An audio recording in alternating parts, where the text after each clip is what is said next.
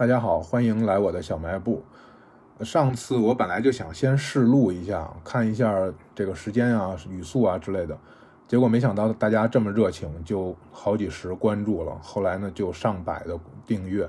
我现在也不太想改了，我本来想改成三十分钟的，现在撤回好像也来不及了。那大家如果要是觉得时间长，或者觉得我的语速啊、发音啊听不清楚之类的，咱们再给我留言吧，我我看尽量调整。那个还会有很多朋友在评论区里边跟我说，呃，看到了北京生活的另外一面，这个另外一个渠道去了解北京的胡同。我确实也是有这样的想法，就是希望让就讲一些我的故事，把北京胡同生活让它变得丰满起来，而不是简单的只是或者过于浪漫或者过于的恶劣。当然，也有一些朋友说，我看有人在底下说，这个看完以后都不敢去北京了，这个大可不必啊。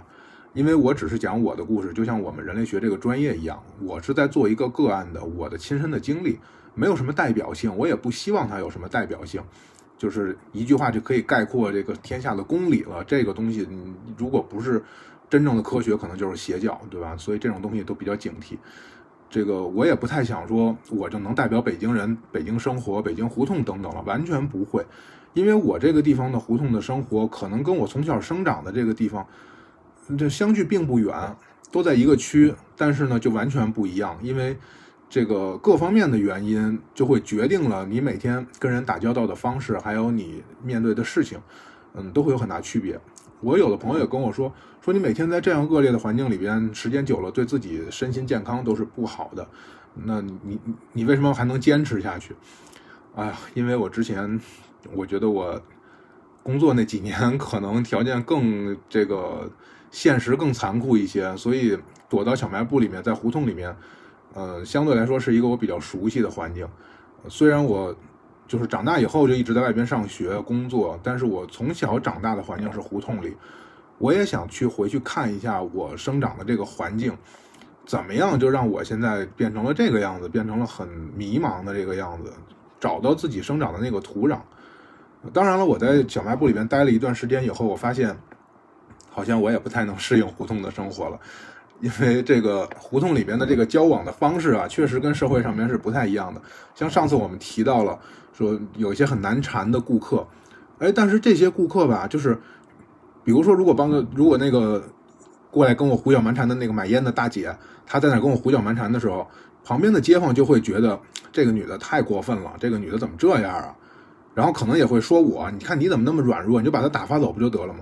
但如果我真的把他打发走了，然后周围的街坊们可能也会反而会站在他的角度会指责我，会说：“你看这个这个开个买卖这么横啊，这读过书就了不起了，这当过兵就了不起了啊，以后谁还敢上你们家来买东西？”所以这个是非标准吧就很模糊。他不是说，就我每天接触的不是坏人，也不是多好的圣人，他就是实实在在的北京老百姓，就好像。就好像说，最开始的时候，我一开小卖部，然后我朋友说，嗯，他送了我一一套收款的仪器，就超市里面扫码的那个，一扫就可以，呃，最后出一个小票那样的一个仪器。然后我到现在都没用过那个东西，我把我的东西确实都录入到那个电脑系统里了，但是真的用不上。为什么呢？因为大部分的人过来买东西是用现金买的，甚至可能会有一些已经淘汰不用的旧的钢镚儿。一些纸纸票什么的，特别是小孩儿，有几个小朋友，就是他们家也不知道怎么就特产硬币啊，是这攒了多少年的硬币。比如说换一瓶啤酒四块钱，他真的拿四十个一毛的硬币过来，而且小朋友也特别有耐心，然后每次我也不着急，我这一个一个数，数够了正好四十个，然后他拿着啤酒走，然后过两天可能又有一个小朋友拿着，就是已经。淘汰的那种很大的一毛钱硬币，我不知道大家是不是还有印象。现在一毛钱非常非常小，而且很结实。以前出过一版，就乍一看有点像一个六边形，很大、很薄、很轻的一个这个硬币，还会拿这样的硬币过来。我就想，我说这要是收藏版的的话，我可就发了财了。后来拿去银行了，发现没有一个是有价值的，而且银行跟我说，你这个现在已经不流通了，你要不然就放到银行，然后去去去换成现在流通版的吧。我想了想，我说还是不换了吧，我留着吧。我觉得这东西挺好玩的，就是胡同里面还在用纸币，它没有更多的电子支付。呃，当然年轻人也是会用电子支付了。然后我贴了那个淘宝呃那那个支付宝的那个那个码，支付宝有一个红色的码，是你扫码可能用花呗吧，还是用什么，是可以这个抢红包的。然后你抢了红包之后，店家这边也会有一个相应的一个一个返利。然后我把那贴在外边了，几乎没有人问，就支付宝都很少有人用，大部分的人可能还是用微信和纸币。特别有有意思，就是有一次我收到了一张一块钱的纸币，那张纸币上呢被画了一个特别可爱的一个小那个幽灵的那种卡通形象，我觉得哎这个东西特别好看，然后我就多看了两眼，就放在那儿了。后来我也不知道哪天找钱就把它就给找出去了，我专门预备了一个一个箱子，就把。一块的、五块的、十块的、二十的都专门放好，区分好，然后找钱的时候会会比较方便。但是我也不知道哪天一下找了一把钱就把它找出去了，我也没在意这个事情。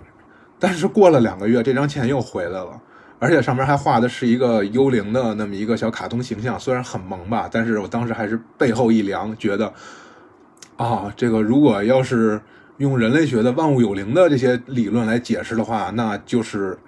这个货币之灵在我们的小区游荡，但是如果你要是用可能比较经济学、比较理性的这观点来看的话，那就是我们的社区足够封闭啊，大家的消费、大家的这些货币的流通就在社区内部自产自销，所以这个钱转一圈就会又转回到我手里面，就会觉得特别好玩。然后呢，有的时候小朋友们会过来拿这个零钱过来来来买吃的，呃，小朋友们来了以后，呃，最开始我开店的时候，我记得上次我说过。都是中老年男性居多，对吧？他们都是过来买烟啊、买二锅头啊、买酒啊这些。后来呢，慢慢的我也吸引了很多小朋友过来，因为我进了很多小零食，呃，棒棒糖啊，还有什么就是那种什么上好佳的那样的膨化食品。我在网上看的，嗯，可能那一箱子平均下来大概呃八九毛钱一袋儿，然后我卖一块钱一袋儿，就还挺划算的。一般过来买个两三袋儿。我觉得那个好像也是著名品牌嘛，就是那种小品牌，我也不太敢敢卖。这个品牌大家也都认，然后小朋友们就会过来买这些东西。然后有时候看着小朋友们也在我那个柜台上面或者在窗口上面一毛钱一毛钱的在那儿数钱，觉得啊，谁还没有一个数着零钱过去小卖部买零食的童年呢？可能我不太有这个东西。我小时候，嗯。我上了中学了，我兜里边如果钱超过五块钱，我那一天就过不踏实了。我就得一会儿看看还在不在，一会儿看看还在不在。我记得我上小学的时候有一次捡到了两块钱，那个时候还有两块钱的纸币，就是绿色的那一版，纯新的两块钱，在地上捡的。然后到中午的时候，那两块钱已经让我给揉烂了，就是过一会儿拿出来看看钱还在不在。然后就那个我我就不是特别有钱的概念，就可能一直就很穷，所以我也没有拿钱去小卖部挥霍的这样的历史。这样的记忆，但是现在看到小朋友们好像把我的一个经历也给补上了，然后小朋友们呢也会这个慢慢的熟悉了之后，我记得有一次我听这个有一小孩跟他妈从门口路过，然后特别神秘的跟他妈说，这个店里面住了一个大胡子叔叔。那个时候我是长胡子，我我我大概一年呃半年多没没刮胡子，我胡子长得特别快，那个时候就已经是络腮胡子了。然后那小朋友说里面住了一个大胡子叔叔。就感觉好像我成了童话里边的一个怪叔叔、老老巫婆的那那种感觉，觉得特特别萌。然后小朋友们来的时候呢，也会，比如说来买了根冰棍儿啊，真好吃啊，然后跑了。我想这孩子什么毛病？好吃就好吃吧，感叹完了跑什么？然后一会儿拉着他妹妹来了，然后这个说哥哥给你买个这个冰棍吃，特别好吃。然后他妹妹都特别小的孩子，他哥哥可能也就是。有十岁嘛，他妹妹就那种还流着鼻涕吃着手的那种状态，就三五岁的样子吧，就觉得啊，我这个小卖部好像这个买卖做大了，这买卖不光是跟街坊吵架，跟那个大妈纠结了，好像也终于能有点温情的时刻了。还有说从那儿路过这个什么。叔叔，我想上厕所，那那我没带纸，能能卖我一卷纸吗？我就撕两张就给他了。当然这是小孩啊，有真有大人过来以后说我想上厕所，我没带纸，然后你能不能给我点纸？然后我拿抽纸给他吧，他觉得不痛快，他管我要卷筒纸，我给了他卷筒纸，他就跟扯哈达的似的，就扯了那么两三条。我就想你，哎呀，你这纸你你上厕所把厕所堵了都没问题了都，但是他就喜欢占这种便宜，就会有这样的人。他其实年轻的时候在胡同里边也算是那种横行霸道啊，什么就是就是偷鸡摸狗的那一类。现在老了之后，然后你看着人已经很衰老了，牙都已经快掉没了，但是那个眼睛里边还露着贼光，然后还是能占点便宜就占点便宜。有一回他跑我这儿来占便宜，特别特别有意思。他来我这儿来买个东西，然后我也对这人印象也不好，所以呢，我也有点想坑他的意思。当然，我坑他，我不会真的说坑蒙拐骗那种，也就是说，那找钱的时候，我可能找了两张比较旧的钱。比较旧的，呃，找了他，他给了我五十吧，然后买啤酒，我就找十块的时候，我就找了一张特别特别破、特别旧，好多人都不爱要的那种钱给他了，然后他就皱了下眉头，他觉得好像就挺不乐意的，但是我也没理他，我就把窗户关上了，然后我就不理他了。然后过了一会儿，我出去去买菜了，还是去干什么？那个时候正好我妈在这儿，然后她帮我盯着店。然后一会儿等我回来之后，我妈说：“嘿，刚才那人过来买啤酒，给的那张钱特别旧。”然后我一看，就是我找出去那张，他又给找回来了。他不想要那个钱，然后他就又买了一一一瓶啤酒，他把这钱又又给我了，而且他是故意的，看到我出门了以后，然后把钱找给我妈，他可能就觉得说我这不知道这个事儿了，我就不会拒收这个钱了。然后见到我以后，他还特别得意的那个样子，我就想你有什么可得意的啊？你在我这多花了四块钱，你你十块钱再救他也是十块钱啊，对吧？你现在手里只剩六块钱了，你有什么可美的？啊！但是他就觉得说，我我趁你不注意，然后我占你个便宜。就胡同里边这种互相占便宜的事儿吧，其实会特别多。然后这个也不是都总是互相占便宜，有的人，大部分人吧，占便宜占多了，他也会说给你点回馈啊，哪怕就是跟你聊聊天，或者或者就是能帮你点什么，帮你点什么。后来我就发现，我比如说想干活的时候，这个缺把锤子。或者比如说我进冰棍的时候，那个大冰柜要运到屋子里边来，然后街坊邻居就在门口看着的，都会放下手里边事儿，然后招呼一块儿帮我来弄。哎，当时那个感觉就就特别好。然后有些人他就不知道怎么对你表达这个善意的时候，他那个方式也让你啼笑皆非的。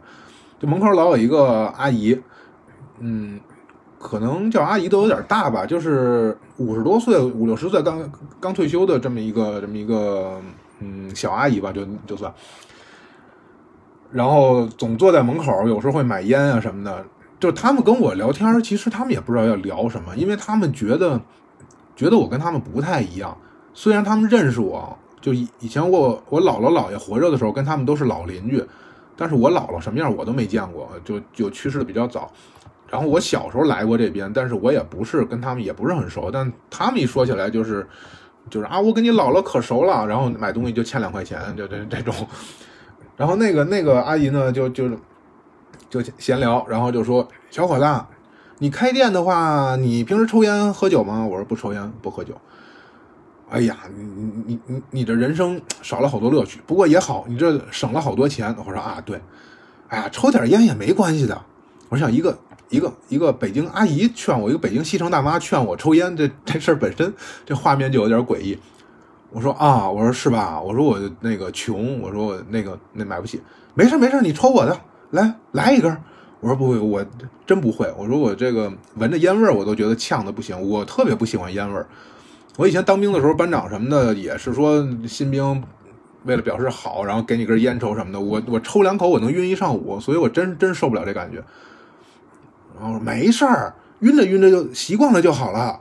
我说我习惯不了，我说而且在想我我在云南的时候，我我种过烟草，我在云南做田野调查的时候，我去过这个烟草的这个从点烟苗开始到后边的收获，到集市上面这个这个去买卖什么的，我都参与过，所以我也知道这东西它里边，呃，放农药或者什么各种成分它是怎么做出来的，所以我对这东西实在是没什么兴趣，呃，这一段可以算是这个劝大家戒烟的一个。公益时间啊，那个，然后呢，那个那个阿姨说没事儿，抽烟的你别信他们说的那些什么抽烟有害啊，你像我，不照样生儿子吗？是不是？抽了一辈子烟了，哎呀，别信那个，来一根，来一根。我说不不不不，谢谢谢谢谢谢。然后那他们其实也就是用这种方式来跟你表表达好，就是示好。因为他真的不知道，就就说，比如说像我们在办公室里边，大家表达这个善意，也许是我给你买个酸奶，给你买杯奶茶，或者是关系特别好，我下边一起吃个饭，约你去看个看个演出或怎么样。但他们没有这种方式，他们就是很简单的跟吃喝有关系的。然后有的时候我能明显感觉到吧，他们想跟我聊天，但是也也找不着什么话头，因为确实也没什么可聊的。他们聊什么天呢？我在旁边听着，我也觉得，因为我之前学人类学的时候，我大概经历过这种所谓 culture shock 的这个这个过程，就是文化冲击的这个感觉。就是面对一个你不熟悉的群体，你怎么去学会他们的说话方式，跟他们能聊到一起？我。有这个粗浅的这个认识，但他们肯定是没有，他们就用他们习惯的方式来跟你聊天我记得有一次我在门口晒书，就是我夏天的时候天气不错，然后想把我屋子里面的书都拿出来晒一晒。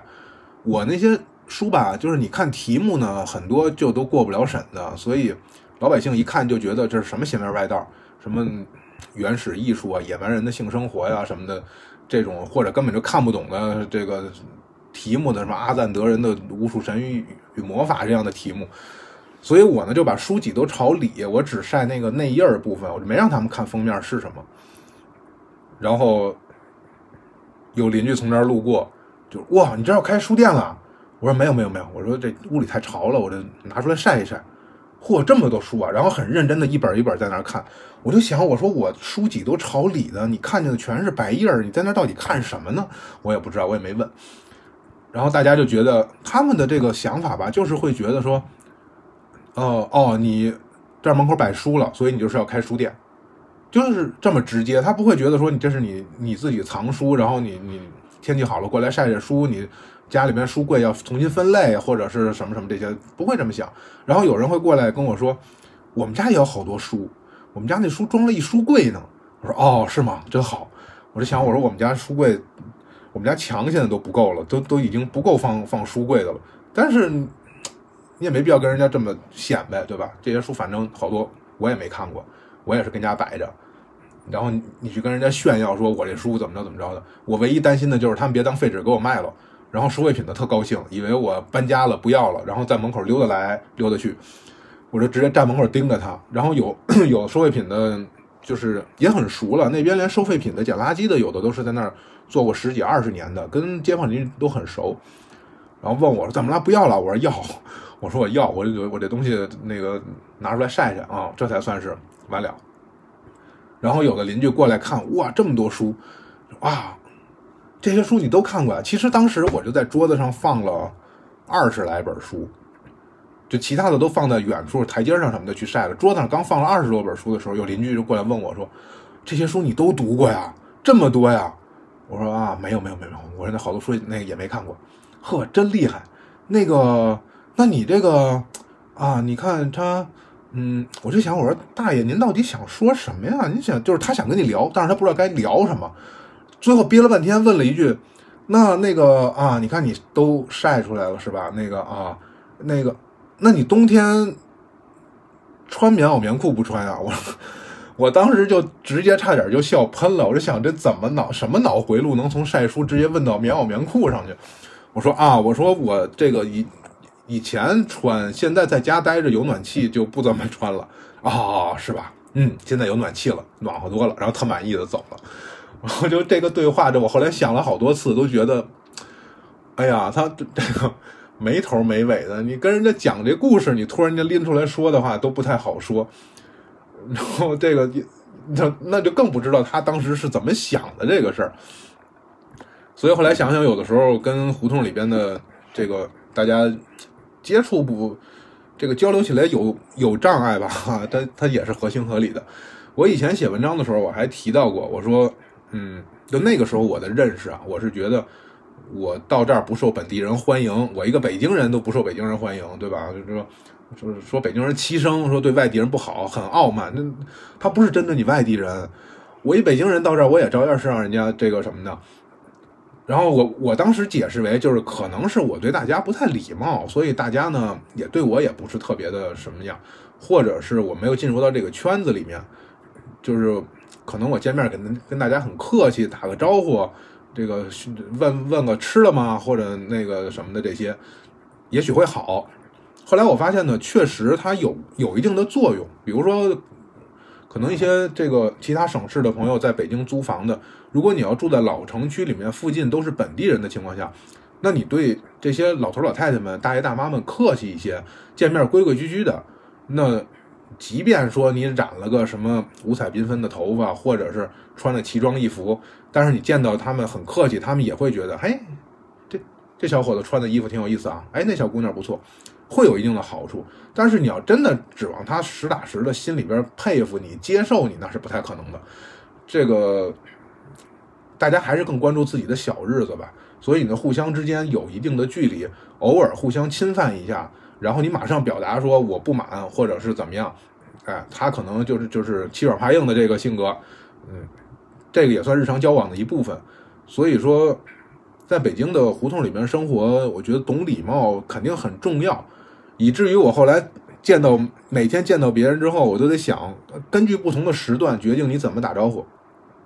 比如说早上起来，你看见人家遛遛鸟回来了，就呵，您真早，又遛去了啊，遛去了。你不用说什么特别有有内涵的话，说一定要聊这个鸟本身怎么样，您去的哪个公园或者那么实质性的东西不用，直接见面就是哎，溜一圈啊，溜一圈就行了就。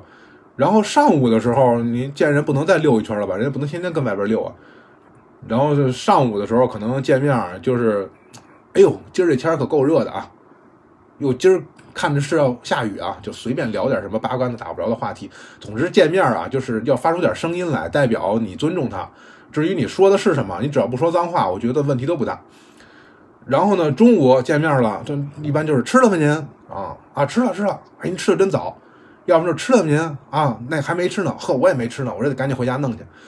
就就就就是没什么实际营养的这个话。哎，下午见面你就可以问，哎，中午没歇会儿啊？您啊，歇会儿了，那个睡午觉刚醒啊，真是天够热的啊！对对对，就又回到这个这个话题上了。然后晚上可以继续问吃了吗？就是不同的时段，你就你可以问这个。如果你显得说自己不是纯粹的应付敷衍，呃，我觉得可以分不同时段见不同的人。然后这个这个问不同的话题，但实际上本质上都是有点类似于这种 small talk 的这个，就没有什么实际的，可能他都到不了这个这个层面，就是一些口水话。关于这个事儿，我妈也很有心得，她一直就是教我，她说，比如说你你上班去，你见到同事，你见到你单位的女同事，你就得夸她，你说，哎，你今天真好看，你今天这衣服真好看。你今天这妆化的真好看，我说你拉倒吧，你胡同里边这一套，我拿到出版社去的话，女同事会觉得这人有病吧？这人干嘛天天老盯着我？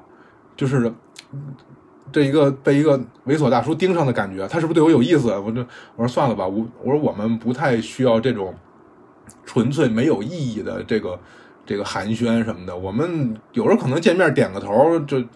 大家都挺忙的，脑子里边都想着各自的作者和稿子的事儿呢，也没那么多时间在一块闲聊。然后我妈就很不以为然，因为这个是胡同智慧吧，这可能就是就是在这个胡同的生活里面。这哦，关于我妈各做的各种各样的奇葩事儿，我回头我我看看今天后面说，还是我再单录一期。就是我妈被我的网友们称为长公主，她的各种做的各种事情。特别是在我开小卖部以后干的各种事情吧，我觉得真是，我反正不太能理解。比如说外边突然间下雨了，打雷下雨了，然后大家都在往回搬东西，就是我在忙着把外边的电这个插线板收回来，然后把这个灯收回来，把外边的啤酒瓶子收回来的时候，我妈直接把门一锁，然后在屋里一坐。我说外边东西不要了，我妈说要下雨了，把门锁起来安全。我说那安全，那外边东西就不要了吗？哎，就就就，她也觉得她能开小卖部。但是呢，他开小卖部的思路吧就很清奇，跟一般正常人，我觉得稍微正常点人也不会有这种思路。就就看人家在外边晚上十点半的时候我要关店了，然后有人过来买啤酒。一般啤酒是这样，是你四块钱，你你拿一个空瓶子过来，四块钱你就可以再拿走一瓶，那一个瓶子值五毛钱。但如果你要没拿空瓶子过来，你就是这个过来说我要买啤酒，那就四块五一瓶，然后你拿空瓶子回来。我再给你退五毛钱，那瓶子是有一个押金的，但是有一些呢，比如刚下工的这个这个，嗯，刚从工地上面下班回来的，然后就想着喝瓶凉啤酒再回去睡觉，他就坐在门口喝，所以熟了以后呢，我也就不要他押金了，我就跟他说你那你喝完了把瓶子给我放这儿啊，我就不多收你五毛钱了。他们也也也挺高兴的，觉得哎我在这个地方你看我相当于有一点小特权一样。然后呢，有的时候他们会特别晚过来，晚上十点十点半这个时候，我就特别怕这种人。因为他一过来坐在门口喝，顺便给家里打个电话，越聊越高兴，聊到十二点，我这得为这一个啤酒瓶子一直得等着他，我就不能关店，因为也有点那感觉，就是说人家在你这儿买了啤酒，坐门口喝呢，结果我上来就拉铁门，就要就要这关门了，你在赶人家，好像也不太好。再有一个，他那瓶子回头他要不给我了，我就损失五毛钱嘛。然后有一回晚上就是这种情况，十点半的时候，人家过来。这个说买瓶啤酒坐门口喝，我已经困得不行了，我就想，哎呀，赶紧喝完赶紧走吧。他要是十一点钟再不走的话，我就出去关门，我就赶人了，因为我我已经困得不行了。然后跟我妈说了，我说你看，我们的房子也不隔音，我那个时候想睡也睡不了。他就在我窗户外边聊天，我这窗户里边就是我的卧室，那窗户一点都不隔音。然后我妈说，嗯，对，真是这人真讨厌。然后他拎着个凳子出去。然后给人家说：“你别蹲在地上喝，你坐凳子上喝吧。”我想，我说妈，你想干什么？你这是个啥逻辑？就他蹲地上喝一会儿，蹲累了不就走了吗？然后你给他拿一凳子，他他要跟这坐半宿怎么办？我妈说：“哦，对啊，我没想到。”然后又然后又走出去了，跟人家说：“你把凳子给我吧，不给你坐了。”然后把人家弄得就莫名其妙的，你知道吧？我妈看见的时候就经常干这种很奇葩的事情。然后我记得上次我们我们说过那个。赊账的那个大宝每次都过来买一个无糖可乐，然后他也是坐在门口喝。当然他那瓶子我不回收了，他喝完以后爱怎么着怎么着。然后他就为了跟门口坐会儿，招着附近的这些小猫小狗，还有路过的小孩儿，可能被几个邻居骂一顿，然后就给骂跑了。今天这一趟就算是完成任务了。那他每天可能是有一个招人讨厌的指标，必须得完成。然后他有一回坐在门口拿着可乐跟那跟那吹。我说你你干嘛呢？我我正好从外边回来。我说你干嘛呢？因为跟他熟了以后，跟他也没那么客气了。虽然他也退休了，岁数也不小了，但是我跟他也不是很客气了。然后说你，你昨儿干嘛呢？他说我刚从你们家买的可乐呀。我说你可乐你坐着好好喝就行了，你干嘛你还当白酒啊？还倒在盖上滋溜一口滋溜一口的，什么时候还添这毛病了？他说我想要常温可乐，你妈说没有。然后他给我从冰柜里拿出来的太凉了，他跟我说你吹吹，给他吹热了喝。我这不是给吹热了喝吗？我我说哎呦，我说哎呀，你们俩可太棒了，一个敢说，一个敢信。就这种事儿，你让我编我都编不出来。我说哎呀，好吧，那你吹吧，吹吧，吹吧。然后回去以后问我妈，我妈那人吧，她开店吧，她第一不知道东西在哪儿，第一不知道东西是什么，第二不知道东西在哪儿，第三不知道卖多少钱。所以你开店的最基本的几样，所以你在要求的记账啊什么的进货啊，那根本就没戏。什么东西你只要不塞到他手里边，他就告诉你没有。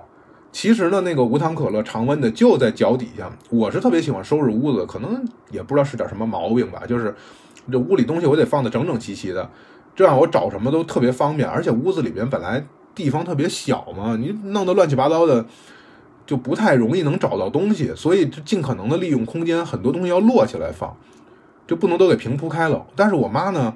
如果没有墙挡着，它平铺的东西能一直铺到胡同口去，就一路平铺，所有东西全都是跟地上平着放，就那样他也找不着。然后这个人家过来买什么东西，他就告诉人家没有。后来我说：“我说你不能老告诉人家没有啊！其实最开始我也这样，我也犯这毛病。比如说我当时货很少的时候，人家过来问我说：‘你这儿有盐吗？’我说：‘哎呦，没有。’因为我之前没想到说还要进糖啊、盐啊、醋啊这些东西，这些东西肯定卖的不如啤酒饮料快，我就就没想到进这些东西。然后有两三个人都过来问我，后来就觉得，我说不行，我不能说没有，我得说正好卖完了，您下回来就有了。因为买盐、买糖这种事都是附近的街坊，他如果知道你这儿有，他可能隔个一两个月就会过来买一次。但是如果他来这儿说没有，他回去可能从网上下单，或者回头去对面就是一个很大的一个一一个沃尔玛，他去那儿买了以后可能再也不来了。所以后来我就改变这策略了。他们问说：“你这儿有什么什么吗？”我就说：“嗯，正好这个卖完了，您下回吧，过两天吧，要不然就是哎，我进货了还没给我送到的，你要是明天来可能就有了。”就开始给人家编瞎话，这是慢慢成长为一个奸商，说瞎话是必须得学的。我是真不不是特会说瞎话，我我说瞎话我自己都脸红心跳，然后就编不圆的那种，但是也得学着圆滑一点嘛，所以后来就跟人家这么说。后来我跟我妈也这么说，但我妈呢学偏了，我也不知道我这教学过程有什么问题，怎么好好的教给她的这个事儿，到她那儿就能出一新版本。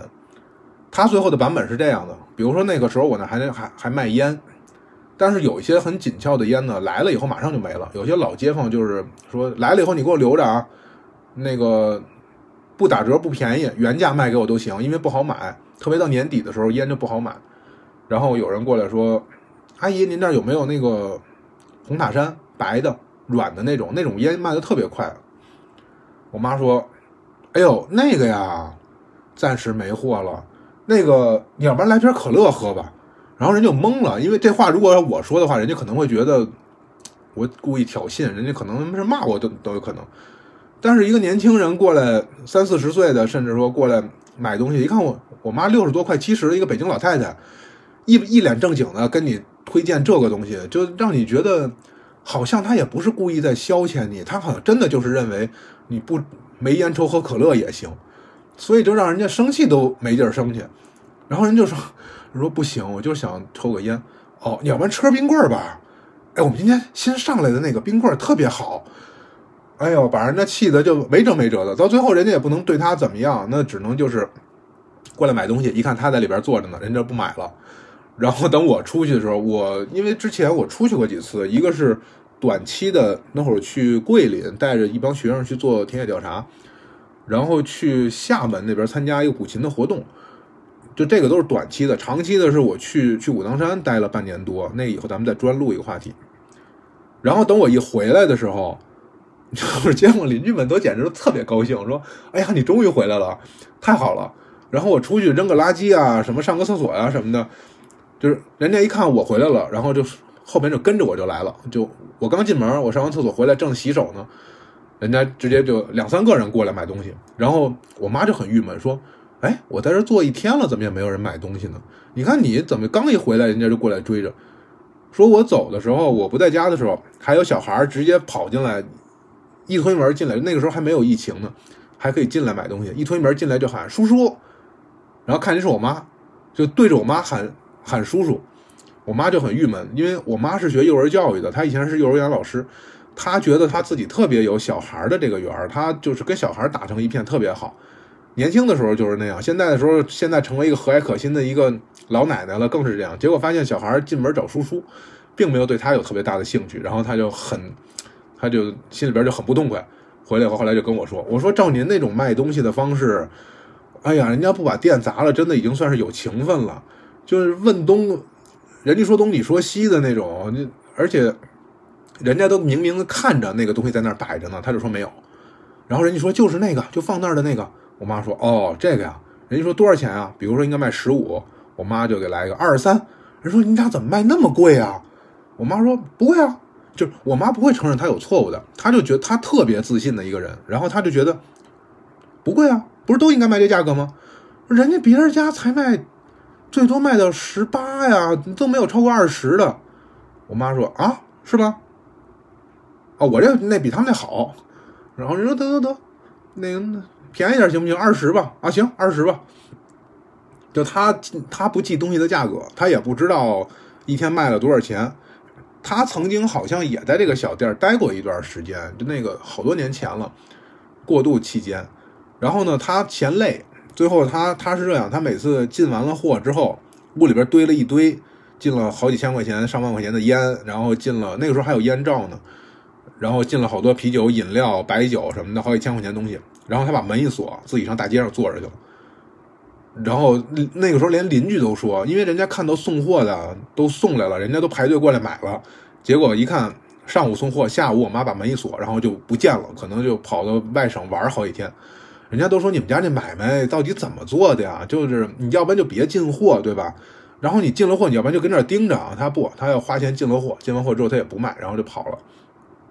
然后后来我进货的时候呢，这个他还拦着，死活不让我进。我说为什么呀？你这店里边都没东西了，你开店你不进货你卖什么呀？他说不，不进那么多，压着钱。我说压着钱也是压着我的钱呀，我也我也没有管你要钱啊。嗯，反正就是各种矛盾。他曾经在这儿开店的时候呢，这个他最后嫌累，后来他雇了一个后后边街坊一个老奶奶，可能呢比他岁数大大个二十岁，他那会儿应该还也就五十多吧，雇了一个六七十岁的一个老奶奶坐在这儿看店。结果到最后发现这个店钱是越来越少。后来想，为什么呢？我不开店，我就不挣钱，我怎么开了店还赔钱呢？然后发现是这样，就是比如说有人过来买东西，人家那个时候还没有微信支付，全是纸币呢，难免就拿一个五十的或者一百的大票嘛。比如说人家拿一个一百块钱的过来以后买了十块钱东西，然后收钱那个老奶奶呢就把一百块钱塞到自己兜里，然后找的那个九十块钱是从小卖部的钱箱子里边找出去的钱，等于那个老太太自己赚了一百块钱。然后呢，卖了卖完东西之后，小卖部赔了九十块钱，在这不算东西成本的情况下，都赔了九十块钱。结果干了几天之后，发现钱箱子里面就没钱了。但是那老太太钱越来越多，然后到最后，我妈好像琢磨，终于明白过来了，说是被骗了，被坑了。但是也没办法，那也是就是后边院子的街坊。后来那事儿怎么样了，我也不知道，不了了之了。然后听说还有小朋友跑到小卖部里，那个时候那个规模稍微大一点儿。他是完全打打通了，就把那个那整间屋子都是货架子，都是商品，不像我当时就只剩了一个小窗口了，就是那个房子后边的三分之一是厨房，三分之一是我睡觉的地方，然后还有这前面三分之一是是这个店，那个时候是通着的，就特别大，相当于一个小小超市一样。然后小朋友跑到里边来玩儿，在超市里边随地大小便，我妈也没办法，我说你号称是幼儿教师，你怎么连这都管不了？就反正不能问问多了，到时候就得骂我一顿。就跟我吵起来了，啊，然后就关于关于我妈的事情，这个我回头想到什么我就说什么吧，咱也不弄一个专门专题说吐吐槽长公主的日常了。她每天干的事儿真的就，所幸现在她终于是玩累了，然后后来跑了，最后店不开了也是因为她的原因，他觉得特好玩，因为总会有各种各样的人来找我，而且都是很年轻的，就各行各业的，特别是以这个文化传媒的居多。然后在校的学生也有一些，他就很好奇，天天搬一凳子坐门口看着，然后跟我说：“你看，你看，你看，那个人，那个人拿相机偷拍你呢。”我说：“人家来胡同里边旅游的，人家爱拍什么拍什么。”不不不，他肯定是在偷拍咱家这店呢。我说：“咱家这破店有什么可拍的呀？你不挂牌子，人都不知道是个店。”不不，肯定是。你看那个人，那个人，那个人过来，估计是过来找你的，从门口路过了，不好意思进去。哎呦，每天他坐在门口脑补自己这个小剧场，可是一个热闹啊！我要是给他派几个演员，我估计我这小店马上就能变成一个小剧场了，就给他就就特热闹。然后他最后终于有了事业心了，开始在这儿 卖各种山寨假货。我一看这不行啊，这这这东西你要负一定的法律责任的呀！劝他他也不听，后来就把我气跑了。后来我就去复习考试去了嘛，然后也就我复习期间，如果我要是在这个。小卖部里边盯着的话，可能也也复习不了，因为每天太容易被打扰了。我那个时候就是也会看一些书，出版社给我寄一些新书，然后帮他们写写书评，自己做做微信什么的。然后就觉得好不容易看书看进去了，没有人买东西了，你在这坐着看书，看着看着，人家过来梆梆梆一敲窗户买东西，我那个脑子真的转换不过来，我可能确实是脑子不够用，太笨了，还是。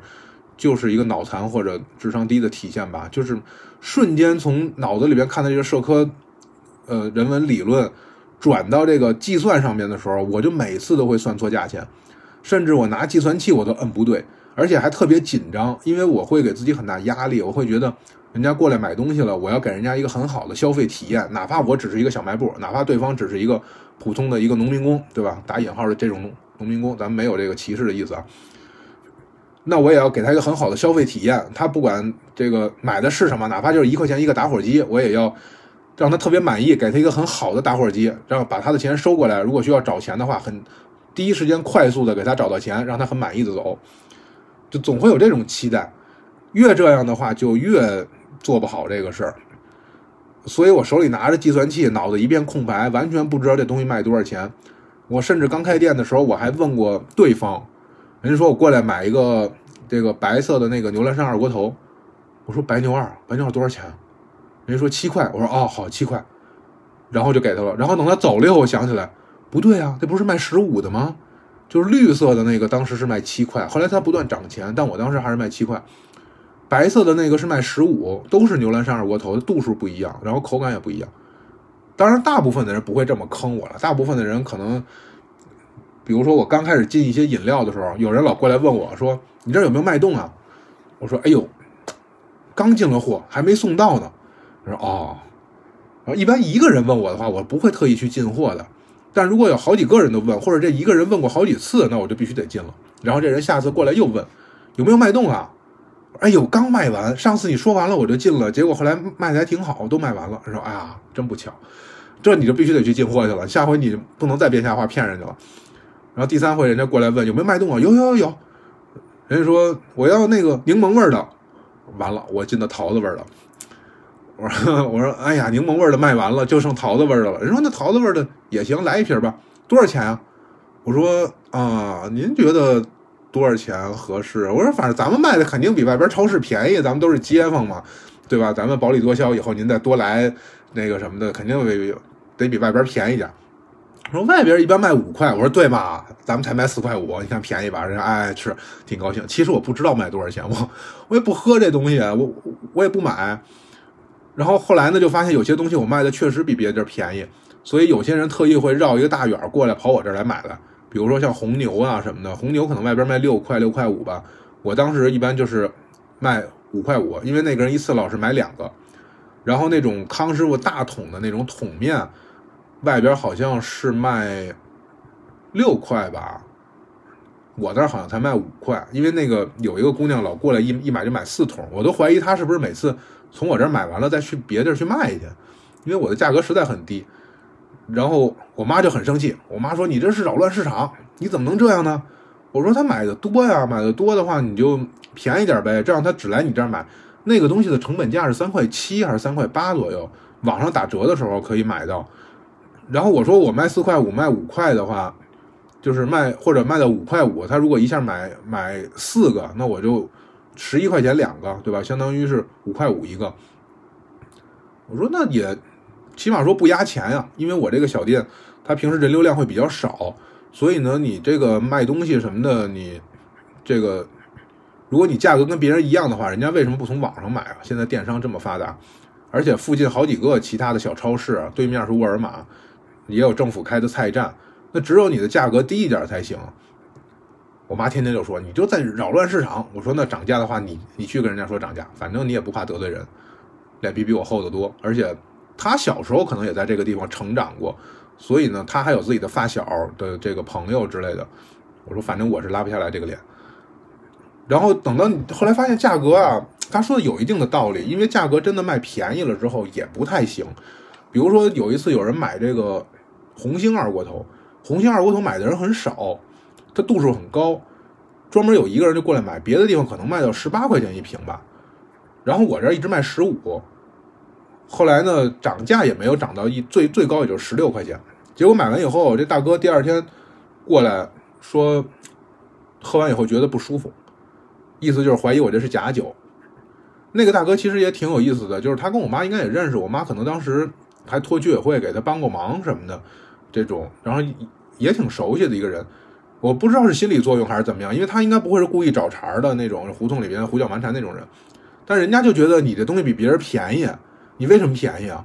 你便宜个五毛一块还能接受，你一下便宜了两块钱三块钱，喝完以后可能心里边就觉得不舒服，就觉得哎呀，这可能是假的。过来以后跟我说，你这酒我喝完以后我觉得上头啊，我心说废话，五十六度二锅头谁喝谁都上头，你要喝完以后你你不上头的话，你。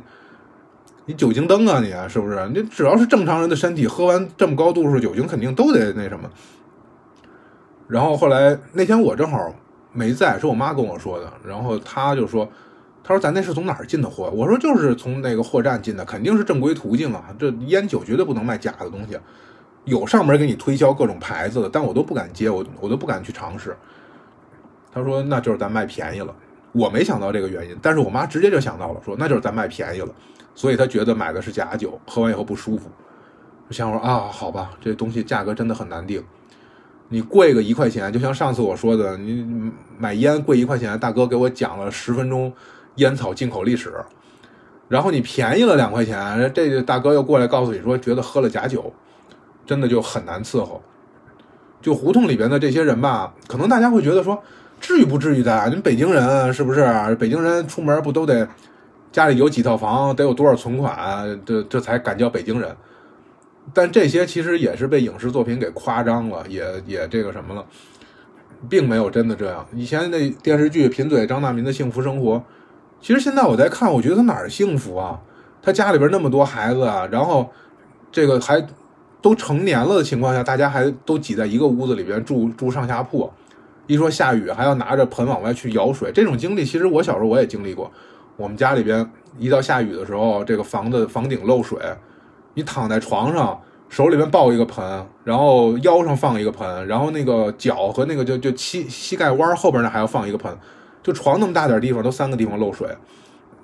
然后我记得有一集张大民他们家那个胡同里厕所当时维修。结果他正好拉肚子，然后跑到更远处一个厕所，结果忍不住，半路上就拉了一裤子，然后回来了。那个时候可能也得有三十多岁了吧，都结婚了。回来以后让他妈给他洗裤子、刷鞋，穿的凉鞋，说整个窜稀窜的都不行了。你想一下，这一个多尴尬的事啊！就作为一个，咱咱咱民间俗话说，北京大老爷们儿是不是？然后你出门还拉一裤子屎，而原因只是因为公用厕所的问题。那个时候，我小时候成长的胡同里边，公用厕所还是旱厕呢。然后我对门有一个小小孩比我大一岁，就特别爱炫耀那种。然后那天是跟人家炫耀什么事儿的时候，结果就没注意看，一脚就踩到坑里边，然后让他爸拿一钩子把它给捞出来了，就特别狼狈的这个样子。所以北京以前的这个生活并不像大家想的那样。我记得好像是在零八年之前的时候，大概是北京社科院吧，嗯，做了一个叫城市中心的贫民窟的这么一个调查，然后当时要出版。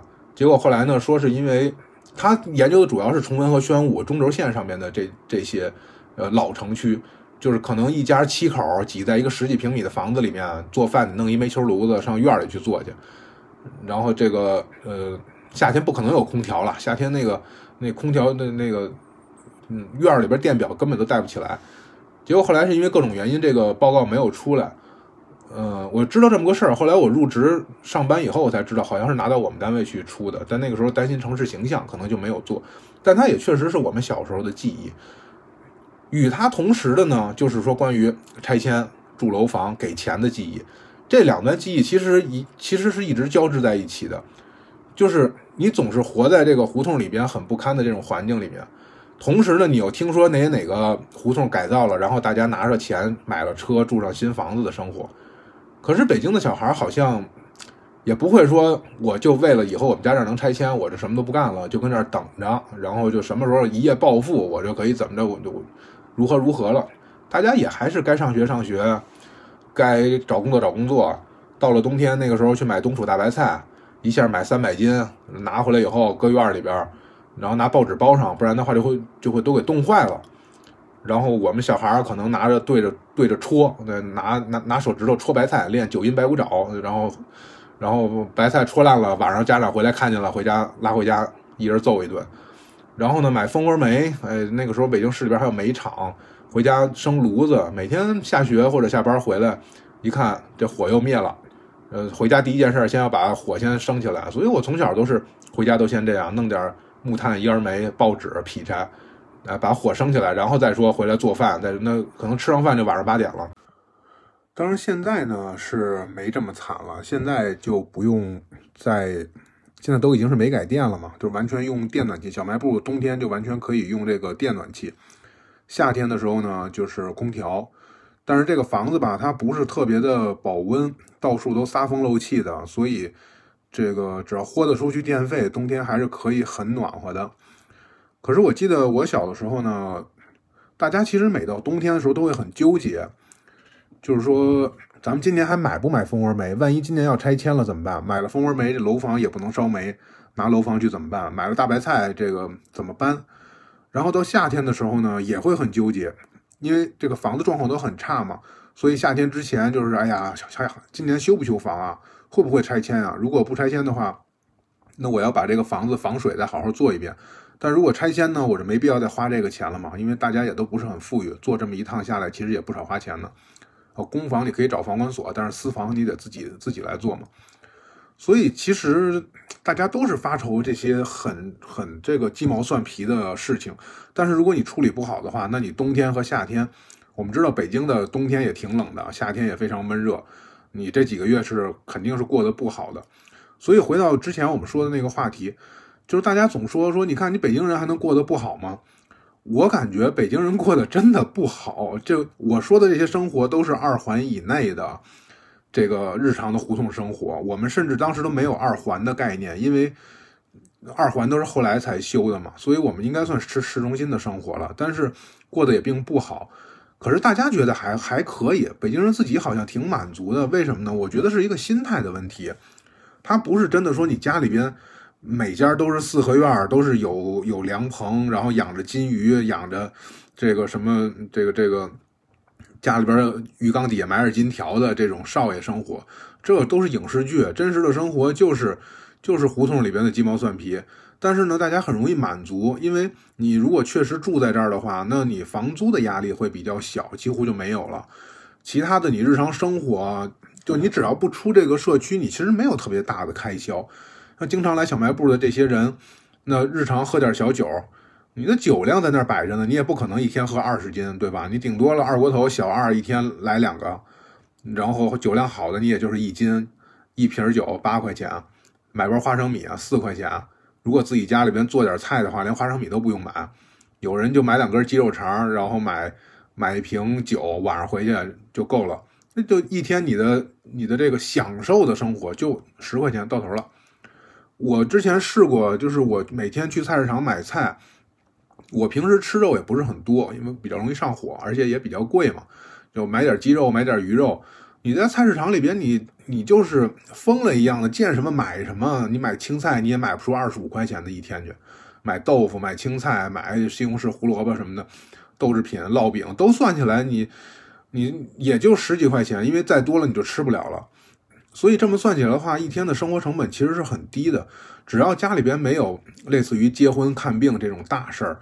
你不会花太多的钱，而你的生活呢，每天都是这个节奏，都是，呃，就像上次我说的那个大哥，每天下午起来买两瓶冰镇啤酒当下午茶，他可能也不要什么下酒菜，这就是他一天的快乐所在了。可是现在为什么我们很多人不快乐呢？就是小的时候一瓶一块五一瓶的北冰洋，现在可能涨到了三块钱、四块钱，已经翻了好几倍了，然后大家还去喝它，从那个当中去获得快乐。因为它代表的是一种记忆，而现在的工业社会里边，我们城市生活里边没有这种快乐了。可能你花了多少钱，每每天吃外卖都能花好几十，喝奶茶都能花好几十，每天光饭费加上打车都一二百的。但是你你的生活在被资本追着跑，然后你你在被房租追着跑，你在被很多的这个压力，你跟同龄人的对比，家里边催婚。等等的，这个油价上涨了，买不起学区房，这些东西，社会给了你的太多的压力，所以你不会觉得幸福的。其实我们现在，你说中午吃的这一个外卖，它的精细程度绝对比北京胡同家庭里面中午弄点什么炸酱面，或者是这个这个拌个凉菜、熬点粥的这个精细程度要高得多，可能这口感、味道上面也会好吃的多，但是你不会快乐，为什么？因为这个东西吃完了以后，你马上要开始下午的工作了。你中午不能午休，你不可能去逛公园。外边天气再好，你也不能去放风筝，对吧？然后哪哪怕你跟你这个情侣都已经吵得不可开交了，但是你们俩为了分摊房租，你也不敢去随便的就提分手，因为这个会增加你的生活成本。那活在这样的一个这个节奏里边的话，你的物质生活即便提高了，你也不可能幸福的，因为一个是压力太大了，一个是你的欲望更大了。当然，这都不是我们的错，这就是 社会的错。就从人类学、社会学的观点上来看的话，那就是一个社会对人的怎么怎么样，这个就不能展开说。展开说到时候一会儿审查可能又过不去了。我之前这个审查审俩小时就没过去，我现在后边这段等于是我重新录的。那其实最开始说的不是这些，嗯，不过现在说的应该还在一个合理的范围之内啊。咱们还是说小卖部的故事。小卖部可能就是因为它太简单了，然后它。其实甚至可以说太简陋了，所以大家才会觉得他没有被这个工业社会、被这个资本吞噬掉，他的生活好像很悠闲。不是说他真的很浪漫，而是说他真的很穷，他真的挣不到钱。他不是不，我不是不想挣钱，而是我就这么一个小卖部的这么一个窗口，你你你说把它做成一个网红店，我朋友建议我把它弄成一个网红店，这个下次我给大家具体说一说，大家都给我出个什么主意？就什么开书店、开咖啡馆、代收快递，什么什么这个饿了么什么代收点儿，或者是什么夏天做点什么小吃的，卖烤串，各种各样的主意，我也尝试过一些。但是最后你会发现，嗯，只要你以这种方式卷入到社会当中，你就要被资本和流量吞噬这个东西，然后到最后可能就是举个例子来说，就相当于一部浮士德一样，你就在跟一个恶魔去。去这个妥协，然后去争取到一个不可控的一个结果，而到最后你会发现，其实你被他反噬了，这个东西你并不需要，但是你已经没有办法了。那这可能就是我们日常的生活。而小卖部之所以让大家觉得很有意思、很有情怀，我自己觉得就是一个破破烂烂的一个一个小店儿，但是大家会觉得好像很有趣，愿意听我在这唠叨。我大概也就是因为它太简单了，它非常就是。都甚至没有办法被资本给给给吞噬掉，资本都不不屑于去来吞噬这么一个东西，就连工商城管都懒得管我这个照是不是过期了，这房子是不是商用房，所以可能是因为这个原因吧，有一种回归这个自然状态的这个感觉。而在胡同里边生活呢，其实也真的就它的迷人之处，可能就是在于，不是在于它有多浪漫或者它有多优秀，而是在于它其实很简单。它很多地方都没有，它不是每方面都做得很好，而是因为它没有，也许是一种小国寡民的这种状态。呃，我记得这个孔子说颜回，颜回是圣人，对吧？说这个贤哉回也，一箪食，一瓢饮，居陋巷，人也不不什么不不堪其苦，还是什么东西，我不记得了。然后回回也不改其志，贤哉回也。我我也特别佩服颜回，特别是我在这个小卖部里面住了一段时间之后。我不是佩服他一箪食一瓢饮这个物质生活追求低，而是我佩服他。我不知道盐圣人每天会不会夜里睡着半夜就被邻居吵架吵醒了，会不会出门踩着狗屎了，或者泼妇骂街泼了门口一滩脏水，或者出门一会儿家里被人偷了或什么的，就遇到这种鸡毛蒜皮的事儿的时候，他是怎么处理的？如果他能够很笑对这些的话，那。能够很淡然的看的话，那真的是显一个非常贤贤良的一个一个圣人了。而我觉得我做不到。我在小卖部每天我还是跟大家生气的，我我还是很纠结这些事儿的。每天我妈作妖的时候，我也都挺生气的。然后邻居过来找茬的时候，我有时候还也会挺害怕的，也会挺愤怒的。然后这些记录下来，大家听着都像一个很有趣的故事一样。实际上真正经历了之后，我觉得。也并不会比在外边上班啊或者什么能够真的就能轻松多少。那刚才上面这一段是我重新录的，所以我也不知道声音上会不会有什么差别，因为之前录的那个一直过不了审，我估计可能是因为我说了什么不该说的话，所以我重新录了一段。然后下一次呢，我再继续来给大家讲，一个是小卖部的几种各种不同的尝试，还有很多的网友关注，大家来探店，呃，遇遇到了各种各样有趣的甚至奇怪的人。后来呢，我就去武当山了，然后在下山之后回来，赶上北京的疫情的时候，又开了半年的小卖部。那疫情时期的小卖部又会有一些新的不同，呃，当然我妈也会换着新的方向这个方式来作妖，因为疫情她滞留在北京了，她彻底回不去，就不能全国到处乱跑，不能出去玩了，每天跟她朝夕相处，然后也是这个家庭矛盾，可能也是一个。永恒不变的话题吧，一个话题性的这么一个东西，咱们下次再说。感谢大家听我啰里啰嗦说了这么多，咱们嗯，下次再见。